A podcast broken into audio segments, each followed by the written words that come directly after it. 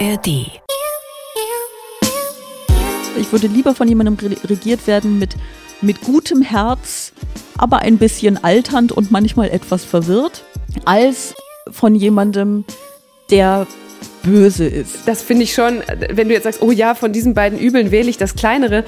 Ich finde, dass man durchaus den Anspruch an sein Regierungsoberhaupt haben kann, dass es fit ist, geistig und körperlich. Er ist erst 80 Jahre alt und alle fragen sich, ob er schon reif genug ist für so eine große Aufgabe. Zumal in diesem Alter, dann hat der Mann wirklich nichts mehr zu verlieren und vielleicht wird er dann erst richtig radikal. Ich finde es irgendwie erschreckend.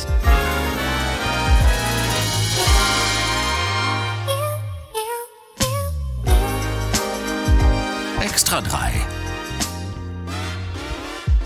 Bosettis Woche.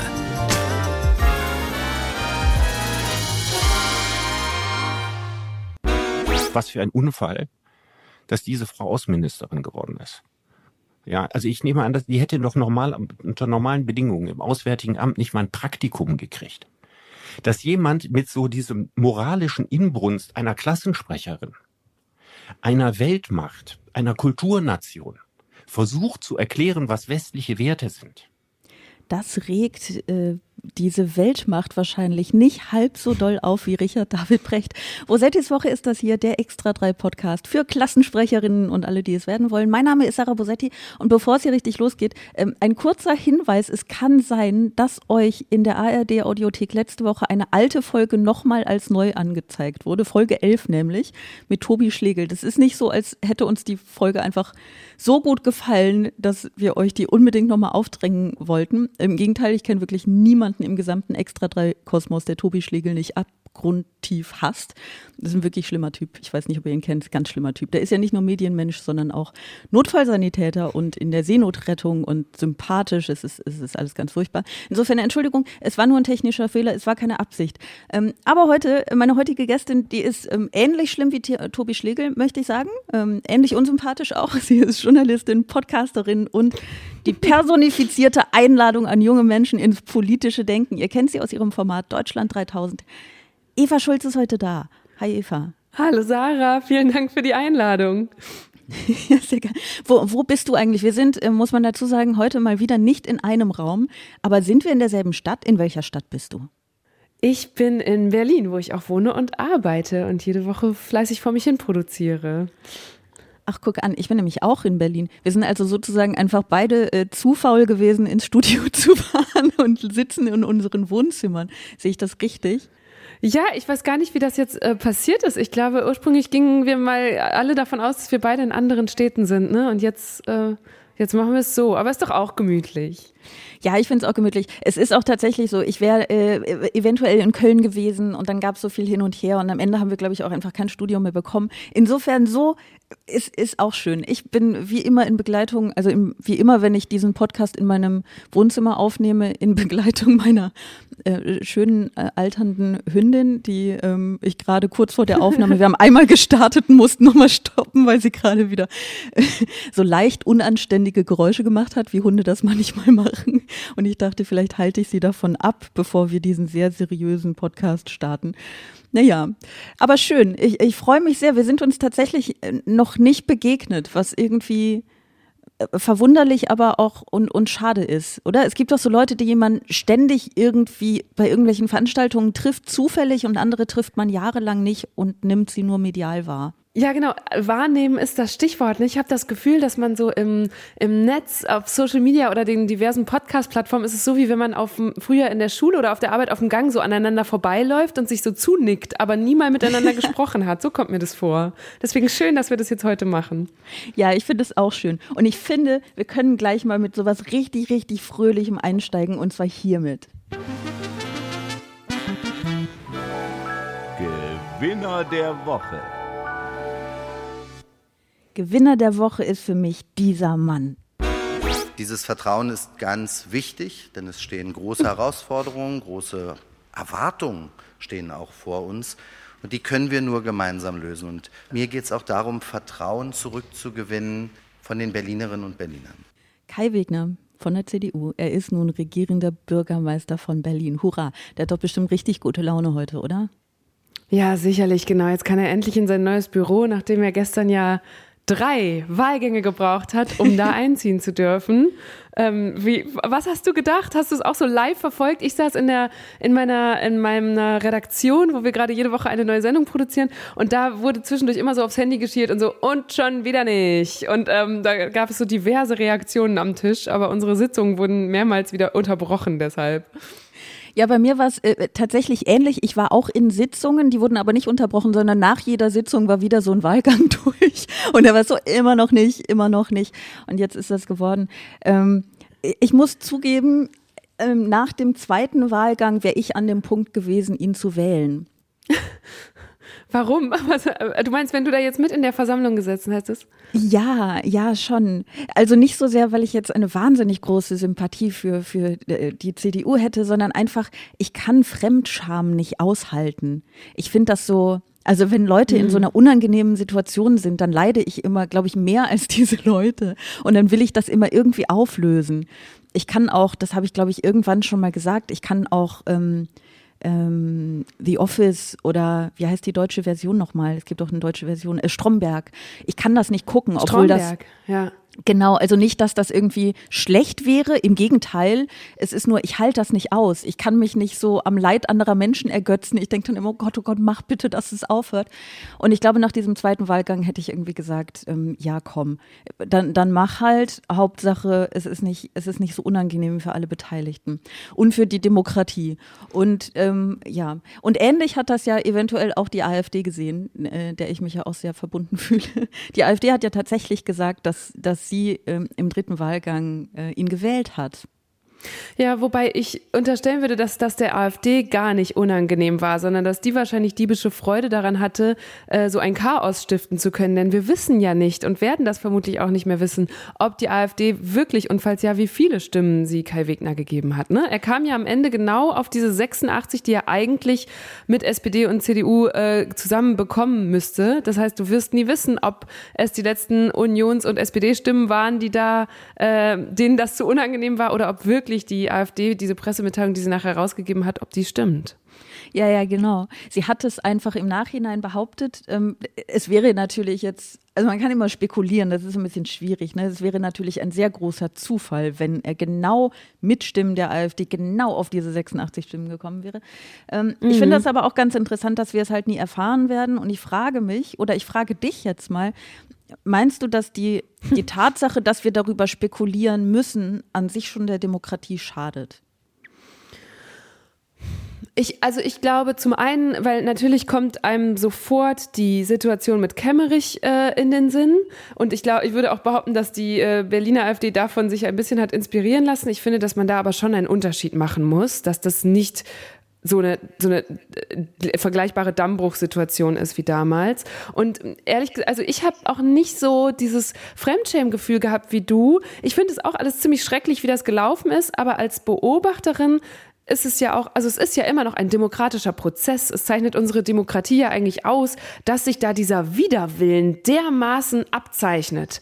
Auch in den, äh, bei den beiden regierenden Parteien, ne? Und dass da offenbar es immer noch, dass auch so eine SPD jetzt so zerrissen ist, wie man das auch jetzt in der, in den letzten Tagen und Wochen schon beobachten konnte und dass sich das an diesem Tag noch so abbildet, äh, wo es eben um eine geheime Abstimmung gibt, was ja auch für viele Abgeordnete so eine vielleicht letzte Chance war, das nochmal so protestmäßig kundzutun, finde ich dann irgendwie fast schon wieder gut genutzt. Ich bin jetzt ganz gespannt, wie das in den kommenden drei Jahren, die sie noch haben, weiterlaufen wird. Aber ich fand das faszinierend, gestern mitzubekommen. Ja, aber das meine ich nicht. Also ich diese diese Fremd äh, dieses Fremdschamgefühl, das hatte ich jetzt nicht in Bezug auf den demokratischen Prozess, sondern einfach ganz persönlich. Ich sehe dann da diesen diesen Mann, weißt du, und denke, das ist jetzt eine richtige Scheißsituation für mhm. dich. Und ähm, ich möchte in keinster Weise, ich möchte das mal betonen, ich möchte mal kurz im Ernst in keinster Weise diesen diesen ähm, Politiker ähm, äh, in Schutz nehmen für, für das, ne, wofür er steht und, und was er so gesagt hat auch schon und so. Da in keinster Weise ist es jetzt wirklich nur so ein bisschen äh, egal wer. Also da könnte, da könnte in dem Moment auch Alice Weidel stehen. Ich würde denken, oh, ach komm, na komm, dann wähle ich dich. Ich wäre wirklich im Zweifelsfall, also wenn, wenn Leute dann sehr, sehr darunter leiden, nicht gewählt zu werden, dann wäre ich irgendwie eine sehr schlechte Demokratin, weil mir dann alle Inhalte an irgendeinem Punkt komplett egal wären und ich einfach denken würde, ja komm, ich will nicht, dass du leidest. Na gut, dann werd halt Diktatorin, ist mir egal. Ja.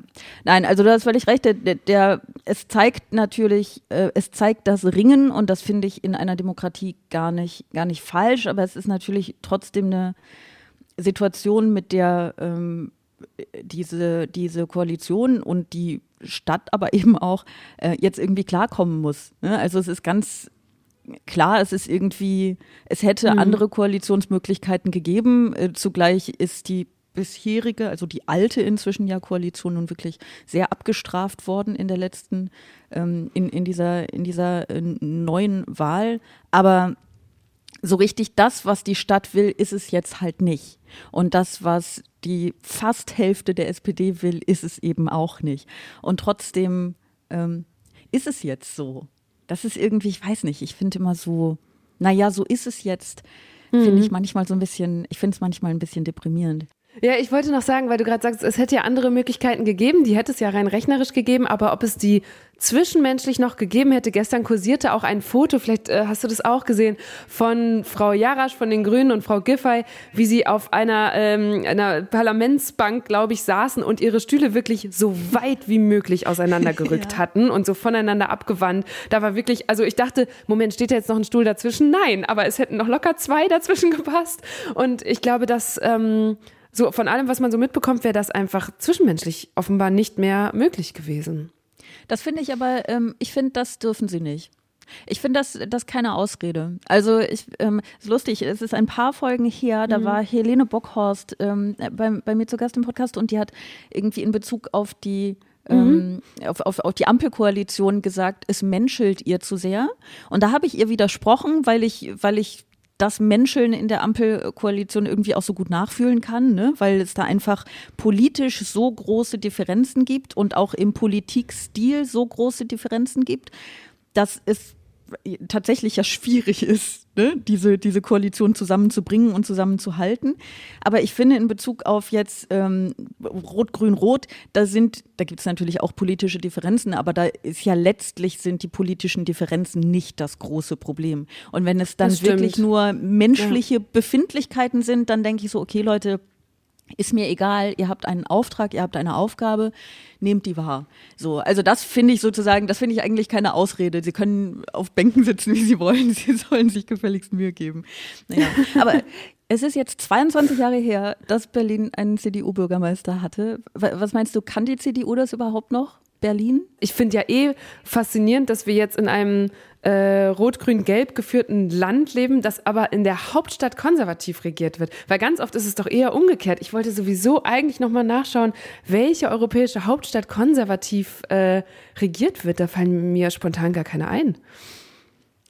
Ja, vielleicht sollten wir ähm, natürlich auch fair genug sein, ähm, diese Koalition, wie sie jetzt ist, mal ihre Arbeit machen zu lassen. Ne? Und dann werden wir sehen, wie wir das, wie wir das finden werden. Und dann werden mhm. wir sehen, wie wir es gefunden haben werden. Und dann, ähm, dann können wir, können wir nochmal drüber reden. Eigentlich finde ich es immer ein bisschen, äh, eigentlich, also jetzt ist so dieser Prozess ähm, dieser, dieser Koalitionsbildung und der Regierungsbildung natürlich ähm, ein interessanter. Normalerweise bin ich nämlich immer sehr dafür, die Leute halt ihre Arbeit machen zu lassen und sie dann zu bewerten. Insofern tun wir das vielleicht, tun wir das vielleicht einfach.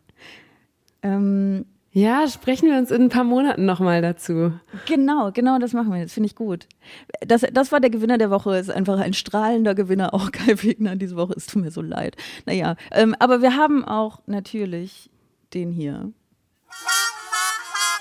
Verlierer der Woche. Mir fällt gerade ein, vielleicht hätte man als Gewinnerin der Woche vielleicht tatsächlich die AfD nehmen sollen. Ne? Das wäre die ehrlichere Antwort gewesen. Äh, aber zum Verlierer der Woche äh, oder zu denen, ich habe da, hab da zwei. Ich würde als Verlierer der Woche Julian Reichelt und die Berliner Zeitung nennen. Kannst du das nachfühlen? Ja, ich habe allerdings mit beiden nicht so viel Mitgefühl. Also zu, mit, bei, doch bei der Berliner Zeitung habe ich großes Mitgefühl mit deren Redaktion, ähm, weil der Verleger ja einen Move gemacht hat, der wirklich sehr, sehr viele Kollegen und Kolleginnen von mir auch massiv irritiert.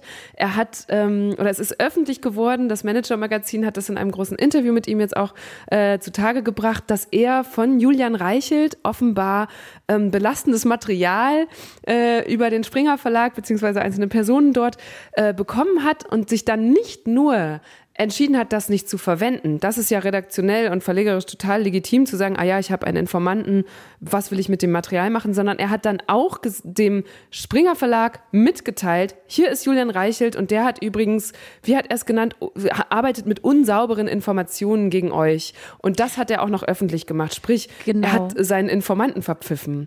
Und das ist sehr irritierend. Genau, man sollte vielleicht wirklich nochmal betonen und dazu sagen, dass er diesen zweiten Teil der Entscheidung oder diese zweite Entscheidung ohne seine Redaktion gefällt hat. Ne? Ich habe auch irgendwie ein Statement des mhm. Chefredakteurs mhm. der Berliner Zeitung gelesen, in, ähm, äh, in dem er geschrieben hat, äh, die unternehmerische und redaktionelle Perspektive im Fall Julian Reichelt versus Axel Springer sind verschieden. Die Redaktion der Berliner Zeitung bietet Quellenschutz, unabhängig davon, wer die Quelle ist. Ja, das ist aber natürlich sehr traurig. Ne? Also der Mann steht ja. wirklich auf verlorenem Posten da. Das heißt, der ist wirklich der Verlierer der Woche, weil welcher Informant, welche Informantin wird sich jetzt noch vertrauensvoll an dieses Medium wenden? Ne? Wenn du weißt, da steht ein Verleger dahinter, der eine andere Auffassung, sagt er ja selber, von journalistischer Ethik hat und jetzt gerne eine Debatte darüber ähm, ausbrechen will. Er nennt es ja, er bringt es ja irgendwie mit Denunziantentum in Verbindung und ja, also das ist einfach eine ganz, ganz andere Sichtweise als ich anderen Redaktionen zuschreiben würde und auch anderen Verlagshäusern. Ja, ich ähm, finde das auch ganz spannend. Also ich finde erstmal dieses, dieses Statement des Chefredakteurs ganz interessant, weil es natürlich auch, also der, der Ärger spricht da durchaus ne, raus. Also man, man hört es raus, dass er verärgert ist. Ja, und die Verzweiflung, und ja. Die Verzweiflung und er garniert es aber, muss man jetzt auch mal kritisch sagen, tatsächlich ähm, mit einer Lüge. Ne? also die Redaktion der Berliner Zeitung kann ja offensichtlich keinen Quellenschutz gewährleisten, wenn der Verleger sich nicht daran hält. Insofern kann er auch nicht sagen, die Redaktion der Berliner Zeitung bietet Quellenschutz. Das stimmt ja erstmal so nicht. Wobei also es, es ja darum geht, also ich glaube, da ist die Unterscheidung, dass Reichelt sich ja auch an den Verleger direkt gewendet hat. Ne? Also das werden wir jetzt nicht rausfinden. Oder also ich weiß nicht, ich habe gerade nichts Spannendes als Informantin, wie es ist, wenn man sich jetzt nur in Anführungsstrichen an die Redaktion der Berliner Zeitung wendet. Ich vermute, dass er das deutlich machen will, aber trotzdem. Also das Kind ist in den Brunnen gefallen. Ja, ja, nee, ich verstehe, was du meinst. Aber ich meine, das ist doch mal eine spannende Idee. Du kannst dir ja was ausdenken. Also es wäre ja umso besser, wenn das, was du anbietest, sehr haltlos ist. Ne? Also du müsstest ja auf jeden Fall irgendwas ausdenken, was eine ganz offensichtliche über Lüge die ARD, ist. interner aus der Ja, das wäre toll. Irgendwie erfinde irgendwelche Affären oder so. Ganz offensichtlich ist, das ist nicht wahr, sodass auch ganz offensichtlich ist, moralisch ist das jetzt so Mittel, was du gerade machst. Und damit ähm, wendest du dich an die Redaktion und nur die Redaktion der Berliner Zeitung. Und dann guckst du, ne, ob die ARD das gesteckt kriegt. Ist ein bisschen blöd jetzt so für deine berufliche, also für deine Karriere wäre es sehr zu Mittel, aber ja, es wäre ein Ich wollte sagen, das wäre doch eher so ein Extra-3-Move. Das müsst ihr machen. ja, vielleicht machen wir das. Wir werden sehen. Ich finde das, ich finde das gar nicht In schlecht. In Zusammenarbeit aber, mit ZAP. ja, genau. In sehr kurzer und danach sind wir alle rausgeflogen bei der ARD. Ich glaube, ähm, das, was du eben gesagt hast, das ist schon, das ist schon spannend, ne? Diese Sicht von ähm, Holger Friedrich, dem Verleger der Berliner Zeitung, ähm, auf ja auch äh, übrigens die Trennung zwischen Verlag und Redaktion. Das hat er ja auch schon mal, der hat diese Trennung ja schon mal ahistorisch mhm. genannt. Und er hat gesagt, dass man den Begriff der Unabhängigkeit im Journalismus neu verhandeln sollte, damit diese Unabhängig Unabhängigkeit nicht verloren geht. Und ich finde, das ist so ein Satz. Ne? Es ist so ein Satz, der irgendwie klug klingt, aber eigentlich, eigentlich nur heißt, dass er sich dass er keine Lust hat, sich mit dem Thema zu befassen. Und er hat halt eine unternehmerische Sicht auf die ganze Sache und keine journalistische. Das heißt, er sagt, was, da wird einem Konkurrenten, will jemand schaden, na dann informiere ich den Konkurrenten darüber. Und das klingt ja auch moralisch mhm. irgendwie erstmal so. Beim ersten Hören denkst du, ja, stimmt ja, ist ja auch irgendwie, ist ja auch ein Scheißmove von Reichelt, nur, genau. So, aber er denkt sozusagen seine journalistische Aufgabe, die er natürlich eigentlich nicht, nicht, nicht in erster Linie hat, weil er eben nicht in der Redaktion ist, aber die er sich ja dann, also er vereinnahmt ja einen Bereich, der ihm sozusagen gar nicht zusteht, ohne aber den journalistischen Teil mitzudenken. Genau, beziehungsweise anders zu priorisieren. Ne? Er hat ja selber auch schon die Erfahrung gemacht, dass er als Verleger im kritischen Feuer stand, als äh, so ähm, sein, ein, ein Stasi-Hintergrund von ihm aufgedeckt wurde und auch äh, sehr ja. unterschiedlich besprochen und analysiert. Und dann kam später raus, ich glaube, das ist jetzt so der letzte Stand, dass er als Stasi-Mitarbeiter erpresst wurde und aber den Menschen, die er aushorchen sollte, wohl gesagt hat oder mit ihnen abgesprochen hat, was er weitergibt äh, an, an die Stasi und was nicht. Aber da, ne, da stand er sehr in der Kritik Kritik, ich glaube, das war kurz nachdem er die Berliner Zeitung vor wenigen Jahren gekauft hatte. Und da habe ja. ich beim Lesen auch dieses Interviews, das er gegeben hat, drüber nachgedacht, ob er so gedacht hat, boah, wie würde es mir gehen, wenn jetzt mein früherer Chefredakteur äh, Schmutz äh, verteilt äh, an andere Redaktionen, dann würde ich doch auch wollen, dass die mir Bescheid sagen. Aber das ist natürlich, ähm, also das muss man eben trennen. So, wie würde es mir gehen als Privatperson und unternehmerischer Verleger und was ist journalistische Ethik und Grundsätze, die äh, wir unbedingt schützen müssen. Auch umgekehrt, es geht ja nicht nur darum, dass Informanten den Redaktionen trauen können, sondern auch, dass Leserinnen, dass Zuschauer, Zuhörerinnen diesen Redaktionen vertrauen und dem, was dabei rauskommt und den Verlagen. Und das, finde ich, ist wirklich ein, ein herber Schaden und ich glaube nicht, dass er das komplett durchdacht hat. Nee, glaube ich auch nicht. Ich glaube auch, dass er eben einfach gar keine Lust hat. Also er kommt mir ein bisschen vor wie so jemand, der, der so reinkommt und sagt, komm, wir krempeln jetzt mal alles um und sich dabei sehr, sehr innovativ vorkommt, aber eben gar nicht schaut, was, was da ist und aus welchen mhm. Gründen. Weil es gibt ja nun mal in verschiedenen Bereichen, mhm. auch im Journalismus, gibt es ja so Grundsätze, die, die blöd gesagt schon ihren Grund haben, aber man muss es eben, man muss eben vielleicht auch manchmal sich so die Historie anschauen, warum, und dann versteht man es. Und man versteht es nicht in den ersten drei Sekunden, weil man denkt, ja, aber das ist ja, Reichelt ist ja, das ist ja wirklich nicht gut, was der da macht. Ähm, ja. Aber da, da, das ist eben einfach was anderes. Und seine Entscheidung ähm, und auch die der Redaktion, das hast du eben ja auch schon gesagt, das nicht zu veröffentlichen, die, also seine Argumentation mündet logisch in der ähm, in, in, in der Folge ist nicht zu veröffentlichen. Das ist auch völlig stimmig. Aber dann hinzugehen und so den, wenn auch unlauteren, wenn es denn überhaupt so ist, ähm, Informanten zu verpfeifen, das ist halt noch was völlig anderes. Und ich, ich weiß ja. es nicht. Ich kenne Holger Friedrich nicht, ne? aber ich habe so ein bisschen das Gefühl, dass diese Geschichte nicht darin münden wird, dass er versteht oder auch nur verstehen will, ne? sondern ähm, ich glaube, er wird er, sieht sich einfach als moralisch sehr integer und wird dabei bleiben. Das ist ein bisschen schade. Aber vielleicht äh, urteile ich da auch zu früh, ne? Also wer weiß, wir müssen erst mal gucken, wie die Geschichte ausgeht. Wer weiß, vielleicht wird er morgen ein Statement veröffentlichen genau, und sagen, oh, da habe ich nicht genug nachgedacht. Kann ja sein.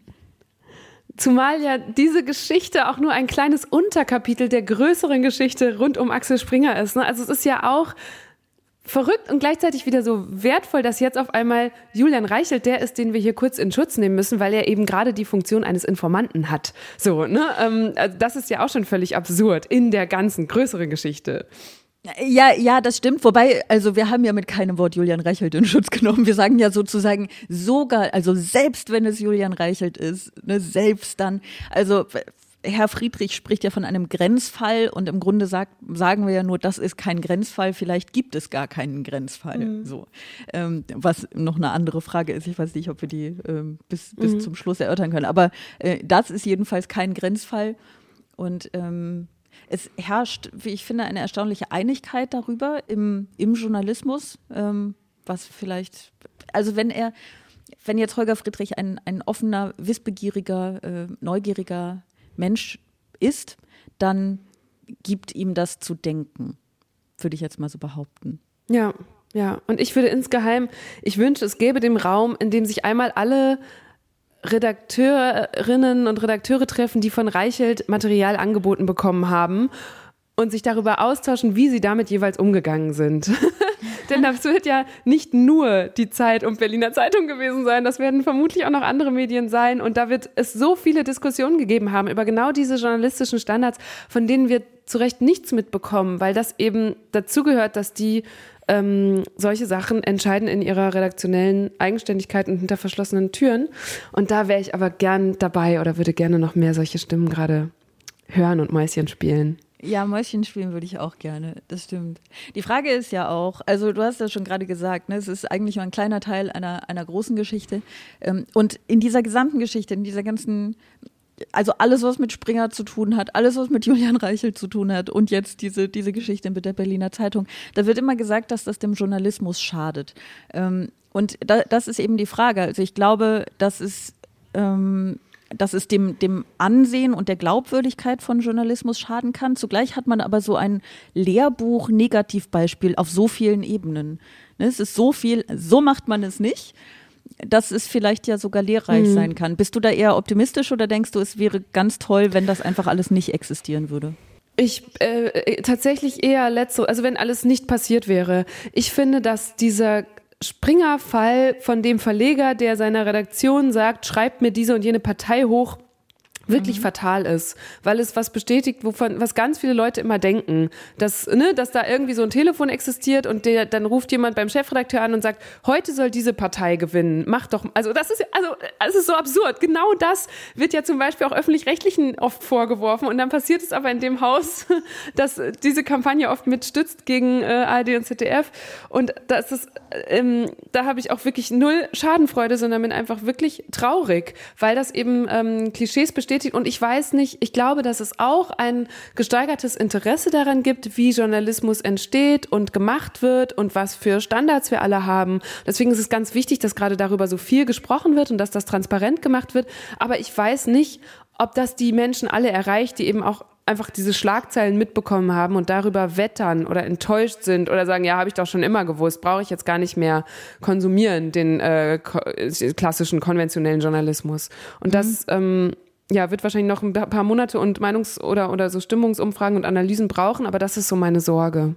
Ist, äh, glaubst du denn, dass die Leute da lernfähig sind? Also ähm, ist, natürlich ist äh, das, was du gerade sagst, ist ja, es wäre gut, wenn das alles nicht passiert wäre. Das stimmt natürlich sowieso. Aber wenn es passiert, also wenn ein Döpfner solche Nachrichten schreibt und sagt, hier, FDP, mhm. push die mal, hättest du es dann, das ist jetzt eine interessante Frage an dich als Journalistin auch, hättest du es dann besser gefunden, wenn die Leute es nicht erfahren hätten? Oder glaubst du, dass, nein, dass nein, sie es erfahren? Äh, glaubst du, dass es einen Lerneffekt haben kann für die Leute, wenn sie es erfahren? Ja, und auch weil das ja wieder, das ist ja, wir hatten ja im letzten Jahr einen ganz ähnlichen Fall auf der, in Anführungsstrichen, anderen Seite mit der RBB-Affäre. Es ist mhm. super wichtig, das alles öffentlich zu machen und so kleinteilig und transparent wie möglich zu analysieren, um deutlich zu machen, wir sind nicht alle so. Es fuckt uns richtig ab, wenn das passiert. Und das ist ja übrigens auch im Springerhaus gerade so. Ne? Also auch so viele Kolleginnen und Kollegen bei Axel Springer sind gerade extrem wütend oder verärgert oder resigniert darüber, ähm, wie das den Ruf ihrer Häuser besch weiter beschädigt. ähm, und das ging uns in der ARD doch im vergangenen Jahr auch so. Und da werde ich, hätte ich jetzt auch auf keinen Fall gewollt, dass das irgendwie unter Verschluss bleibt, sondern es ist richtig wichtig, dass wirklich durchzuanalysieren und transparent zu machen. Wir sind damit nicht einverstanden. Wir wollen, dass das verhindert wird, weil nur so können wir Journalismus machen, der dem Anspruch, unserem Anspruch und dem, der, den die Leserinnen, Leser, Zuschauerinnen äh, haben dürfen, gerecht wird. Ja, äh, wobei ich ehrlich gesagt diese Gleichsetzung, auch wenn du sagst, auf der anderen Seite äh, schwierig finde zwischen ARD und, ähm, und, und, und Springer, weil du also andere Seite wovon? Es ist jetzt nicht irgendwie die politische Gegenseite, es ist, es ist, da liegen qualitativ und in, an ähm, journalistischen genau, es Ansprüchen sind sehr unterschiedliche so sehr. Skandale, genau. Ja, ja nee, ja. aber ich meine auch die, auch die Medien, um die es geht. Also die öffentlich-rechtlichen haben natürlich äh, sehr, sehr viele große Probleme. Sie sind aber, also ich finde Springer wirklich in einem sehr viel größeren Maße ähm, durch und durch schwierig, ne? in ihren Grundansprüchen sozusagen. Und das finde ich, kann man über die öffentlich-rechtlichen nicht sagen. Deswegen finde ich es schwierig, sie so als zwei Seiten einer Medaille zu betrachten. Mhm. Ja, ich meinte es jetzt auch eher bezogen auf, wenn ein, ein Skandal und unlauteres Verhalten in einem Medienhaus passieren, dann ist es immer sinnvoll, das transparent zu machen. Ja, ja, das stimmt, das stimmt. Also äh, ich habe nur die Sorge, ähm, ich finde das transparent machen auch gut, aber ich habe dich gefragt, weil ich, ähm, weil ich mich frage, ob es denn wirklich einen Lerneffekt hat oder ob nicht hängen bleibt, ah, die sind alle so. Ja, also ich habe äh, relativ viele so Kommentare in Social Media jetzt auch gelesen über diese ganze Springer-Sache und das, was ich größ also was ich zu großen Teilen gelesen habe, war so ein, ah ja, die jetzt auch noch. Also es ist nicht so, als würden sie dann sagen, mhm. Bei Axel Springer, da scheint nicht alles so richtig gut zu laufen. Na, wenn sie bewusste Kampagnen für oder gegen Parteien führen, na, vielleicht ist das mit den öffentlich-rechtlichen zum Beispiel auch eine Kampagne, sondern sie sagen, na, die öffentlichen Rechtlichen ja sowieso und die jetzt also auch noch. Und dann habe ich das Gefühl, dass die Gefahr besteht, dass so eine, dass so eine Grund, so, so ein Grundzynismus sich durchsetzt und so ein, so ein, ach, den kann man doch allen nicht trauen. Und deswegen, also ich habe dir ja eben die Frage gestellt, ne, ob das ein äh, ob das auch, auch lehrreich sein kann oder, oder den Journalismus als Ganzen beschädigt. Und ich glaube auch, dass niemand gewinnt. Also selbst wenn man jetzt die, die Bild oder Springer an sich nicht so toll findet, kann man sich da tatsächlich nicht drüber freuen, ne? sondern muss irgendwie einfach musst du so, sozusagen mitleiden. Ich finde, niemand gewinnt ist eine gute Zusammenfassung. Ich, äh, du kriegst, äh, das ist jetzt diese stumpfe Metapher von, du kriegst den Geist nicht zurück in die Flasche. Ich halte es trotzdem für richtig, dass das veröffentlicht wurde und dass wir so debattieren. Ähm, und das meinte ich vorhin auch mit, du kannst nur gegen dieses Klischee oder diese Resignation bei, ähm, beim Publikum an, indem du zeigst, wie du arbeitest und indem du deutlich machst, dass du dich nicht von dort und oder ne, wie du zu deiner Meinung kommst oder zu deiner Berichterstattung als Journalistin oder Reporterin, ähm, das funktioniert nicht andersrum. Also es funktioniert nicht, indem wir nicht über, über Fehlverhalten sprechen, sondern es funktioniert nur, indem wir beispielhaft zeigen, wie wir anders arbeiten und hoffentlich sehen Menschen das auch und können es dann differenziert wahrnehmen. Ich glaube, ein anderes Mittel bleibt uns nicht. Ja, ich finde, das klingt auch schön optimistisch. Weil es, es kann einem ja passieren, ich weiß nicht, wie dir das geht, wie, wie, äh, in, in mir passiert also ich versuche immer, dass es mir nicht passiert, aber wenn ich so zu viel in den sozialen Netzwerken rumhänge und so und dann diese ganzen Wutkommentare Kommentare lese, denke ich immer, es, es, ist bei einigen Leuten wirklich ganz schwierig, sie überhaupt es noch dann zu Hunde. erreichen. Ja, es ist, es ist alles vorbei, Welt geht unter und so. Ähm, und äh, es ist aber ja natürlich nicht so. Ne? Es ist ähm, die die Wütenden sind ja meist ähm, gar nicht so viele, aber dafür umso lauter. Und äh, du Ja. hast äh, ne, natürlich, also man, man kann ja Leute durch vernünftige Aufarbeitung durchaus erreichen. Was ich äh, schade finde, weil ich fände es viel toller, wenn wir jetzt einfach schadenfroh sein könnten und laut lachen und mit dem Finger zeigen, aber es ist überhaupt gar nicht unser Job, ne? Schade. Vielleicht sollten wir uns irgendwie einen, einen anderen suchen, bei dem wir, bei dem wir laut lachend mit dem Finger auf Leute zeigen können, die sich falsch verhalten. Verdammt. Naja. Ähm, ich, äh, wo wir bei, bei Politik sind, äh, gehen wir mal ganz kurz, nur ganz kurz, ähm, in ein anderes Land. Klatschen vom Balkon. Wir werden Joe Biden 2024 besiegen. Wir werden unsere Wirtschaft retten, die Inflation zerschlagen, die Invasion an unserer Südgrenze stoppen. Wir werden die Würde unserer Nation wiederherstellen und wir werden den dritten Weltkrieg verhindern. Ich möchte kurz betonen, dass äh, dieses Klatschen vom Balkon, dieser Applaus nicht äh, für Donald Trump gedacht ist, ähm, sondern für den Mann, äh, über den er spricht. Joe Biden kandidiert für eine zweite Amtszeit als US-Präsident und alle reden über sein Alter, denn er ist erst 80 Jahre alt und alle fragen sich, ob er schon reif genug ist für so eine große Aufgabe. Was denkst du? Kann er das schon ja oder nein?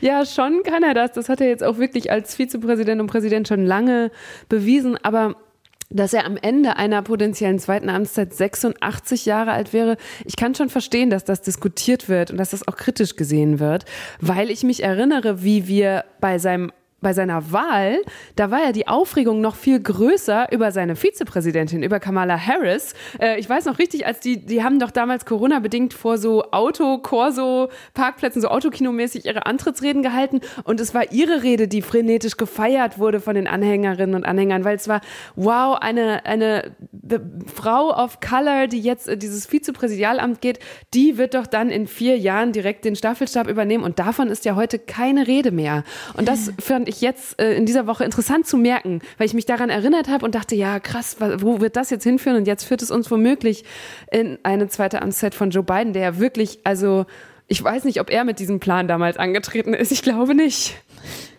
Ich finde das, ähm, ich erinnere mich da tatsächlich auch dran, ne, an diese Anfangseuphorie.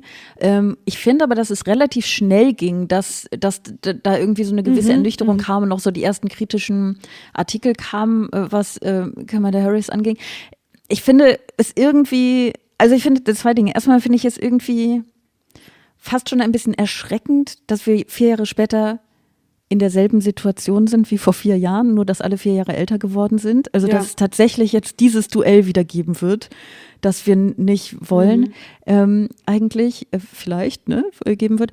Und ähm, das andere ist, ich finde das, ich finde das irgendwie ganz interessant, dass das kritisiert wird, dass er so alt ist.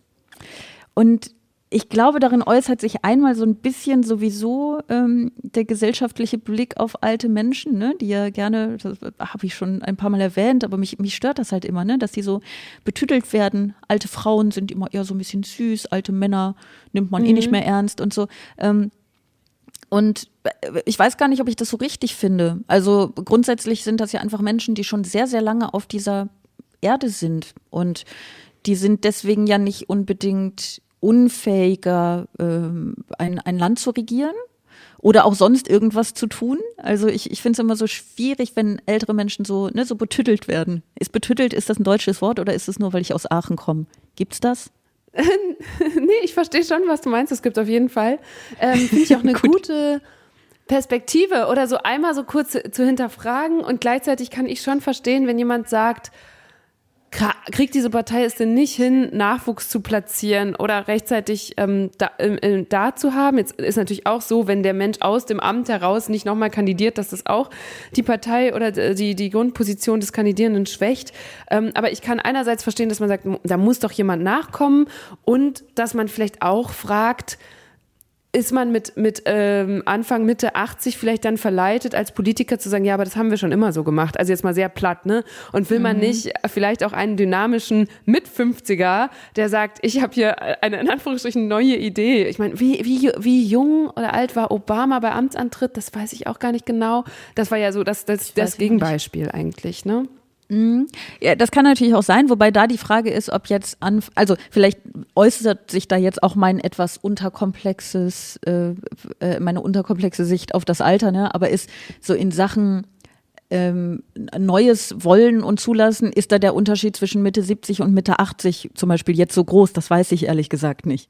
Und ich will auch gar nicht, das ist immer so schwierig jetzt, weil man, man schert dann so Altersgruppen über einen Kamm. Und zum Beispiel könnte man ja jetzt auch wieder argumentieren, ein Präsident, ein US-Präsident hat die besten Leute an seiner Seite von jung bis alt und die werden ihn auf Stand halten darüber, ne, in welche Richtung er gehen kann und er hat diesen, äh, er hat seinen Green New Deal und so weiter.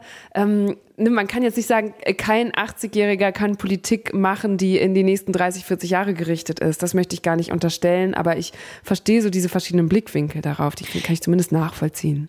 Ja, ich kann das auch nachvollziehen. Ich argumentiere jetzt irgendwie so pro Joe Biden einfach, ne, so ein bisschen aus Prinzip, weil alle irgendwie ihn für sein Alter kritisieren. Das ist aber eigentlich auch nur ein, ein Gedankenspiel. Also die Frage ist, ähm, wenn jemand so alt ist, dass er sehr viel mehr Vergangenheit hinter sich hat, als er Zukunft vor sich haben wird, wahrscheinlich, ähm, hm. ist das gut oder schlecht? Und ich glaube, dass man das einfach nicht pauschal beantworten kann, weil natürlich gibt es ein paar Leute, die sagen, das habe ich jetzt seit, ich kenne das seit 80 Jahren so, das wird so, wird so bleiben. Und ähm, es gibt aber eventuell auch den positiven Punkt, dass er ja nicht jetzt ein, ein, ein junger, aufstrebender, machthungriger Mann ist, sondern diese vier mhm. Jahre, so, das ist einfach dann ganz sicher, diese vier Jahre werden dann sozusagen der, der abschließende Höhepunkt seiner, äh, seiner politischen und überhaupt beruflichen Karriere sein. Seines Wirkens so, ne? Ja. Ja, seines Wirkens, genau. Also es kann halt auch so eine Grundhaltung bei ihm ergeben, so ein, ich versuche das jetzt noch richtig gut zu machen und dann habe ich mein Lebenswerk vollendet, was, glaube ich, vielleicht eine eine gute Haltung auch sein kann, um ein Land zu regieren. Eine bessere als, ich will Macht, ich will Macht, ich will die nächsten 40 Jahre noch regieren. Also nicht, dass das äh, üblich wäre in den mhm. USA, ne? Aber weißt du, also ja, das, es kann. Das ist ja, das ist ja in dem Sinne auch der Vorteil des US-amerikanischen politischen Systems, dass es eben nur diese zwei Amtszeiten gibt, ne? Wenn er jetzt in Deutschland antreten würde, dann könnte er sich ja theoretisch 16-jährig äh, im Amt halten, womöglich. Haben wir alles schon gesehen. Ähm, und in den USA weiß man, okay, nach der zweiten Amtszeit und zumal in diesem diesem Alter, dann hat der Mann wirklich nichts mehr zu verlieren und vielleicht wird er dann erst richtig radikal. Und zugleich mein Tüdelmoment, den ich so habe, ist, dass man ja auch über ihn weiß, er hat diese große Familie von Kindern, Enkelkindern und so weiter. Und ich habe so, also so mein kurzer ähm, Klatschblatt-Moment ist dieses, oh, ich will doch, dass der auch noch genug Zeit für seine Enkelkinder hat. Und kommt es dazu überhaupt noch, wenn er noch vier Jahre im Amt im Weißen Haus ist? So, ne, da habe ich so ein bisschen kurz diesen Moment. Ja, das, das kann ich nachfühlen, aber das muss er natürlich selber entscheiden. Äh, bei diesen zwei Amtszeiten, möglicherweise erzähle ich jetzt was, was nicht stimmt, aber ich habe mal gelesen, dass das ähm, nicht wirklich festgeschrieben ist, dass es nur nicht üblich ist, dass ein Präsident länger als acht Jahre regiert. Ich glaube, das Maximum sind zehn Jahre, weil, vielleicht lüge ich ja jetzt, aber ich glaube, es ist so, dass wenn sozusagen jemand, äh, ein, ein Präsident oder eine Präsidentin aus dem Amt scheidet, frühzeitig und dann der Vizepräsident oder die Präsidentin, also Vizepräsidentin, ähm, ah. einspringt, dann kann er oder sie trotzdem danach ja. noch zweimal gewählt werden. Der Unterschied ist nicht so groß, es war jetzt eigentlich nur so. Das heißt aber, er hätte, hatte ich das er hätte aber dann ja vorne raus schon zwei genau. Jahre Präsident sein müssen. Genau, das hat er leider, das hat er leider verpasst. Okay. Genau. Ich habe äh, zu Joe Biden noch diesen einen Gedanken. Also was ihm natürlich, was ihm natürlich ähm, unterstellt wird, ist auch einfach Schwäche. Und das finde ich irgendwie ganz interessant, ne? dass man nach wie vor mhm. ähm, dass, dass, dass Staatsoberhäupter irgendwie so stark zu sein haben. Ich erinnere mich auch ne, an ähm, das Zittern von Frau Merkel, das irgendwie ja genüsslich ausgeschlachtet wurde von, von Menschen, die Frau Merkel nicht mhm. so mögen. Ähm, als ne, äh, diese Körper, also einmal die körperliche Stärke, die so verlangt wird, ähm, was halb verständlich ist, weil das natürlich ein wahnsinnig stressiges Amt ist, so, aber andererseits müssen sie ja jetzt auch nicht irgendwie gegen Löwen kämpfen, so. Ähm, und das andere ist die, die geistige Stärke, die verlangt wird. Und das ist ja auch irgendwie mhm. richtig, ne, dass sie gesagt wird, oh, also das ist, wird ihm ja gerne ja. unterstellt, dass er senil ist und so. Und ähm, was denkst du darüber? Ich finde, dass man durchaus den Anspruch an sein Regierungsoberhaupt haben kann, dass es fit ist, geistig und körperlich, weil auch wenn er nicht gegen Löwen kämpfen muss, muss er sehr viel reisen und hat enorm lange Tage und viele Wege zurückzulegen und all sowas. Und das habe ich gestern auch gelesen, dass da hat ein Kommentator geschrieben, ja, der Mann muss jetzt nur einmal auf der Treppe aus dem Flugzeug rausstolpern ähm, und fallen und schon wird es ihm in der Wahl enorm schaden. Und das erinnere ich auch von Hillary Clinton während ihres Wahlkampfs. Da hatte sie doch auch mal so einen Schwächeanfall nach einer Wahlkampfveranstaltung, mhm. als sie mhm. gerade auf dem Weg ins Auto war oder so. Und das wurde sofort ausgeschlachtet und ging hoch und runter in den Medien. Und das ist natürlich auch was, ähm, aus unserer neueren Medienwelt. Ne? Das gibt es so seit John F. Kennedy, dass so viel fotografiert, gefilmt, beobachtet wird, dass du eine Schwäche auch nicht mehr verstecken kannst. Ich erinnere mich, ich weiß, es gibt in Berlin ein sehr, sehr gutes, so ein Fotomuseum über äh, Kennedy. Und da liegt unter anderem eine Brille und ein Gehstock. Und äh, ich habe dann, als ich da mhm. zum ersten Mal war, vor Jahren her, äh, gedacht, wie, der hat Brille getragen. Und das hat er natürlich nie, wenn sein Fotograf in der Nähe war. Der war, glaube ich, auch der Erste, der sich von einem Fotografen immer hat begleiten lassen, ähm, weil er diese Schwäche, also schon eine Sehschwäche, nicht zugeben wollte, weil das äh, als negativ gewertet wurde. Das ist, äh, betrifft also nicht nur alte Präsidenten, sondern auch einen jungen wie Kennedy. Ja, krass. Vor allen Dingen aber auch dieses Skandalisieren davon, ne? Also wirklich ein Schwächeanfall. Mhm. Was meint, also man kann ja zu Hillary Clinton nun stehen, wie man möchte, ne? Aber was, was meinst du, wie stressig Wahlkampf ist? Also es ist völlig ja, unwahrscheinlich und dann ist absolut. sie eben, äh, ne, dann war es eben, war es eben ihr Pech, dass das jemand gesehen hat und schon, schon ist sie schwach. Ich habe ein bisschen eine andere Haltung dazu, was, was auch Joe Biden angeht. Ähm, also ja, der ist alt und es kann natürlich auch sein, dass irgendwann sein Kopf nicht mehr so funktioniert, wie er, wie er soll. Es kann auch sein, dass er weiß ich nicht, ne, dass, dass er, dass er dann irgendwann nicht mehr kann oder so. Das kann natürlich alles passieren. Aber ich finde gerade dieses, ach, der ist senil. Ich, weiß nicht, ich, ich bin natürlich grundsätzlich auch dafür, dass wir geistig fitte Menschen auf der Welt haben, die die, die, die Welt regieren.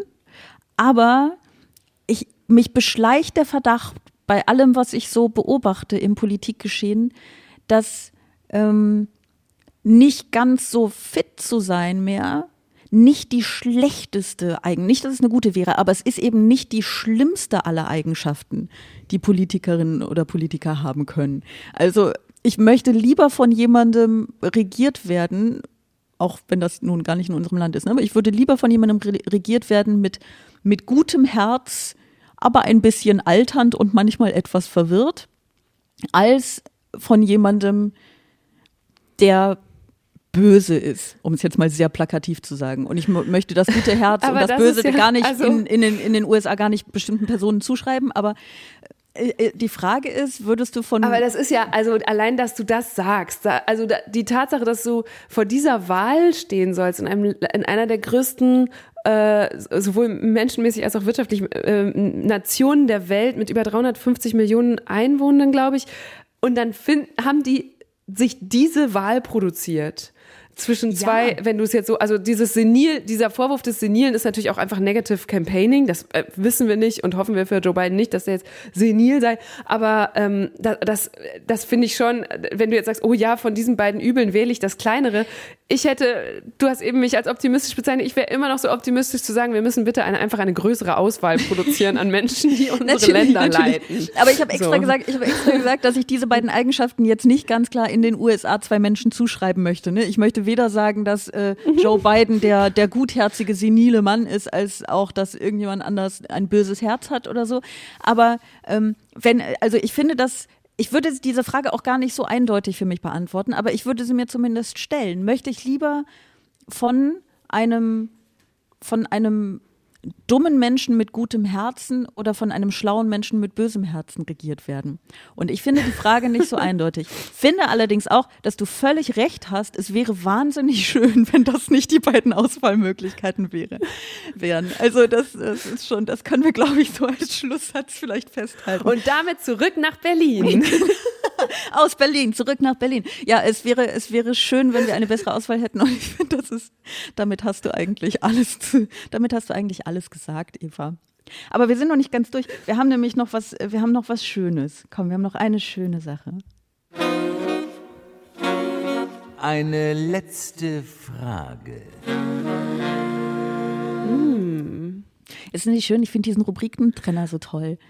Ich mag das so, wie er das ja, sagt. Ja, der ist toll. Eine, ne? ist schön. Ja. Ich höre ich hör das abends Es lässt einen so aufhorchen. So, die, die Augenbrauen gehen hoch. Es hat so, ja. Genau so ein Aha. Ja, ich mag das sehr. Die Idee ist, äh, du stellst mir eine Frage und ich stelle dir eine Frage, die wir jeweils voneinander vorher nicht mhm. kennen. Mhm. Ähm, muss nicht politisch sein, kann politisch sein, wie auch immer. Ähm, ich hab, mir fällt ein bisschen auf, dass ich, ich, ich habe sie dir blöderweise schon ein bisschen gestellt. Huh. Egal, stell mal, stell mal deine zuerst. stell mal deine zuerst. Okay, also ich habe ja einen Interview-Podcast. Das heißt, ich habe immer sehr viele Fragen, äh, die ich so stelle und ein paar stelle ich gerne immer wieder, weil sie immer wieder so schöne Antworten über die Menschen hervorrufen. Und das, eine meiner Lieblingsfragen ist, was ist ein typischer Geruch deiner Kindheit, Sarah? Oh, ähm, das ist eine wahnsinnig schwierige Frage weil ich glaube ich nicht so ja, man darf auch so nachdenken. Was bin. ja, ja, als genau. erstes in die Nase? Äh, ich denke gerade an Blumen, aber es, ist, es muss nicht, das muss nichts mit der Kindheit zu tun haben. Ähm, es ist ganz komisch. Warum weiß ich denn keine Antwort darauf? Ich glaube, ich rieche nicht so viel. ich riech nicht. Doch, ich, mir fällt was ein. Mir fällt was ein. Und zwar ähm, Kartoffeln also, ne, meine, meine Mutter macht mhm. Kartoffeln und ich denke aber, es riecht nach Pfannkuchen. Und ich freue mich ganz doll, dass es Pfannkuchen mhm. gibt und dann gibt oh. es Kartoffeln. Das ist, das ist was. Okay, das spricht wirklich nicht für deinen Geruchssinn. aber es tut mir leid. Es ist einfach so, ich verstehe es auch gar nicht mehr, wie ich das verwechseln konnte. Das war vielleicht auch einfach kindliche Fantasie, was es war. Die Hoffnung war so groß. Aber ich weiß ja. noch, dass ich mich ganz oft wirklich ganz doll gefreut habe und dann gab es Kartoffeln, was ein sehr gesundes Ach, Lebensmittel ist. Hurra. Aber ja, da, da haben wir es. Guck, wir haben eine Antwort. Okay, und ich finde, du hast dir jetzt schon ein paar ähm, Pfannkuchen am Wochenende verdient. Yes. Okay. Ähm, hast, hast du mehr als eine oder ist das die eine? Weil du gerade gesagt hast, es gibt ein paar, die du gerne immer das, wieder stellst. Das wäre, ja, also es gibt tatsächlich, also wenn du willst, äh, hau ich noch eine raus. Eine andere, die auch immer spannend ist, ist, was war deine letzte richtig gute Investition? Ähm, oh, ähm, äh, ein Rollkoffer. Also jetzt nicht, ähm, ich habe, es ist super albern, aber ich habe, ähm, ich habe einen Rollkoffer, den man zu einem Rucksack machen kann. Ich habe ehrlich gesagt sogar zwei, einen großen und einen kleinen. Und ich habe sehr, sehr lange danach gesucht, weil es trotzdem einer mit vier Rollen sein sollte. Und äh, die meisten, mhm. die man zum Rucksack machen kann, sind aus Gründen, die mir überhaupt nicht klar sind, nur mit zwei Rollen. Und die müssen aber vier haben, weil sonst kann man die nicht drehen, wenn man durch ja, den Gang im Zug ist. Es ist furchtbar. Genau. und mir ist die Albernheit dessen klar, dass ich wochenlang geguckt habe.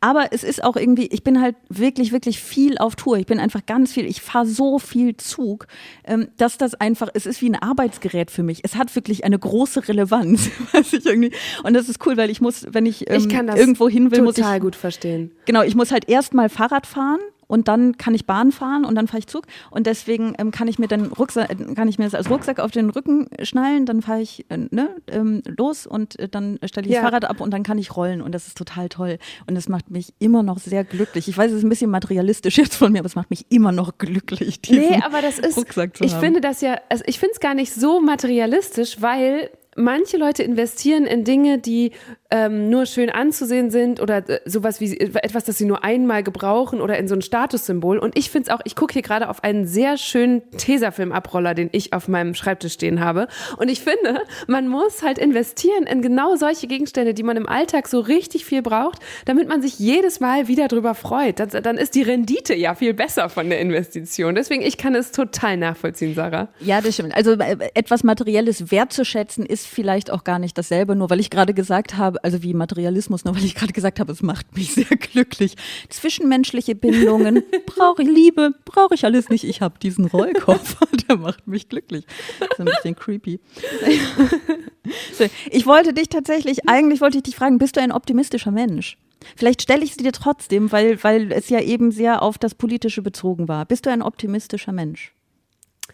Ähm, ja, ich würde jetzt grundsätzlich sagen, auf jeden Fall. Es ist, muss ich auch gestehen, ein bisschen stimmungsabhängig. Ich habe zum Beispiel jetzt gerade in dieser Woche richtig gemerkt, dass ich also einfach mit dem Wetter optimistischer geworden bin. Mir geht's wieder, also es klingt so platt, ne? Aber wenn draußen das. die Sonne scheint, macht mich das froh und ich gehe mit einem anderen, mit so einer anderen Beschwingtheit vor die Tür und glaube wieder, dass der Tag gut wird.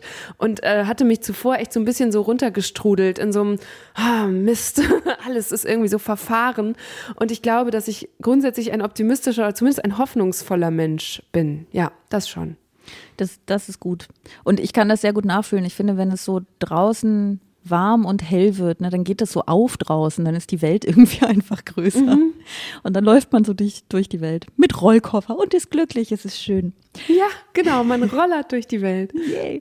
Das ähm, war's schon für heute. Das war Bosettis Woche. Wenn ihr diese Folge sehr schön fandet, dürft ihr das wie immer schreiben an bosettiswoche.ndr.de. Wenn ihr es nicht schön fandet, dürft ihr das wie immer nicht schreiben an bosettiswoche.ndr.de. Wenn ihr eine letzte Frage für nächste Woche habt, da kommt nämlich Nico Semsrott, dann dürft ihr das auch schreiben an bosettiswoche.ndr.de. Außerdem dürft ihr diesen Podcast abonnieren und wenn ihr nicht bis nächste Woche warten wollt, dann könnt ihr hier in der ARD-Audiothek natürlich auch andere Podcasts hören, zum Beispiel den Podcast von Eva Schulz.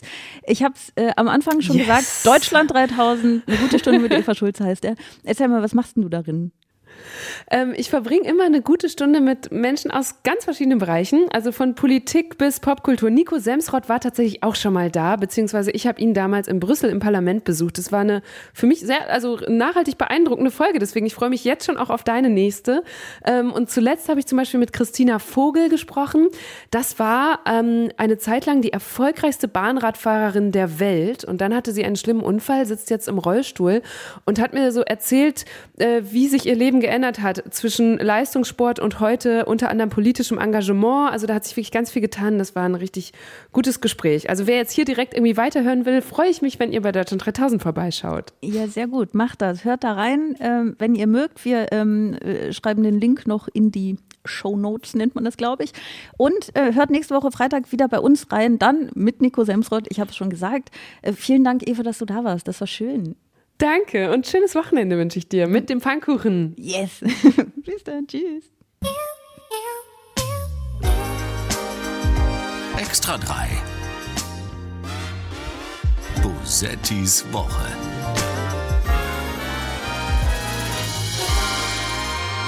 Ein Podcast vom NDR, immer freitags nachmittags.